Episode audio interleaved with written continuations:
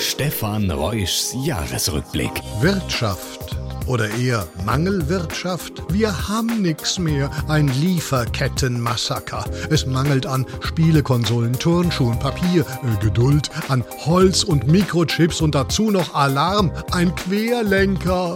Im Suezkanal der schräge Frachter Ever Given stellt sich quer und die Schiffe dahinter, die kommen aus dem Stauen gar nicht mehr heraus und die Wirtschaft bekommt nichts mehr rein. Bleiben wir halt zu Hause. Klingeling, hier ist Ihr Lieferdienst. Alle im Homeoffice.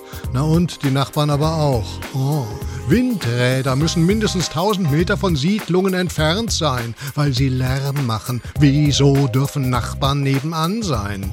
Und sowieso, die Wirtschaft braucht uns draußen, koste es uns, was sie wolle. Man müsse halt, Zitat, eine gewisse Sterblichkeit hinnehmen, um dauerhaft zur Normalität zurückkehren zu können, murmelt im Februar 21 Michael Hüter, Direktor des Arbeitgebernahen Instituts der deutschen Wirtschaft. Arbeitgebernah und menschenfern. Neue Normalität 2021.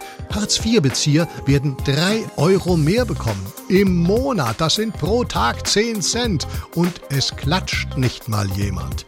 Wisst ihr, wie viele deutsche Reiche es gibt? Äh, wie viele reiche Deutsche? Ja? Rekord. Mehr als 1,5 Millionen Millionäre trotz Corona oder wegen Corona.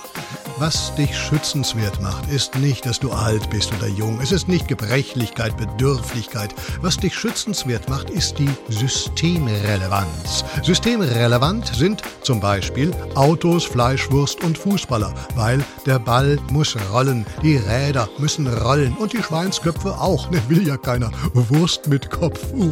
Ohne Kopf geht's viel besser insgesamt. Sonst würde man sich noch was denken.